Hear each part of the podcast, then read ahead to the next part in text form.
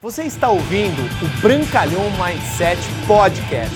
Aqui você vai encontrar dicas valiosas sobre empreendedorismo, insights e lifestyle para você começar a viver uma vida realmente épica.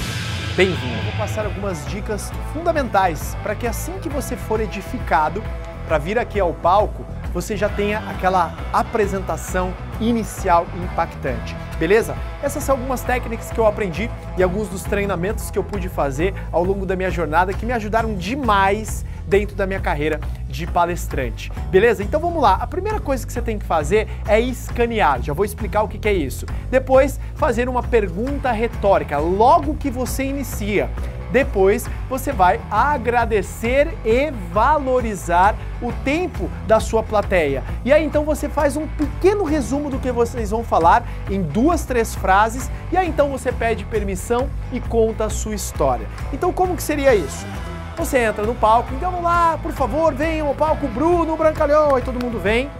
Antes de você iniciar, você pega o microfone, lembra, o microfone não é assim, você não é cantor de rap, é aqui tá? Você também não é cantor sertanejo, é aqui, tá bom? Você pode segurar aqui, você pode segurar aqui. Evite muito mão no bolso, depois você já tem uma boa desenvoltura, mas tente manter as mãos livres, tá bom? Uma mão aqui para que você se gesticule, porque você vai entender a importância de falar com as mãos e com o corpo. E aí você vai pegar o microfone, você vai escanear. E aí então você faz a pergunta retórica que seria dessa forma: Quantos de vocês hoje aqui são convidados? Muito bem, muito obrigado. Quantos de vocês aqui hoje são distribuidores, já são sócios no negócio? Muito bem, muito obrigado. Neste momento, para que, que serve o escaneamento e para que, que serve este, esta pergunta retórica? Entenda uma coisa, qual que é o momento que a sua plateia está mais cética e você está mais nervoso? Logo que você entra.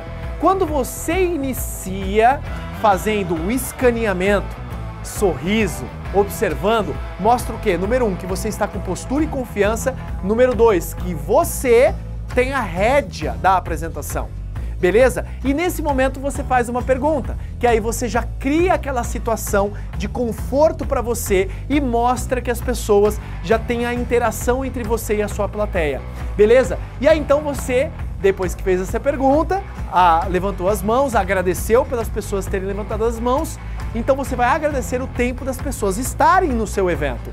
Inicialmente, eu gostaria de agradecer a todos vocês que estão aqui.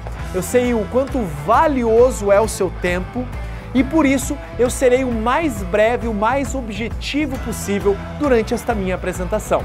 Tá bom? Vão, minha parte não vão ser mais do que 15 minutos, essa parte inicial, ou minha parte não serão mais do que 30 minutos, então eu prometo ser o mais objetivo possível, ok?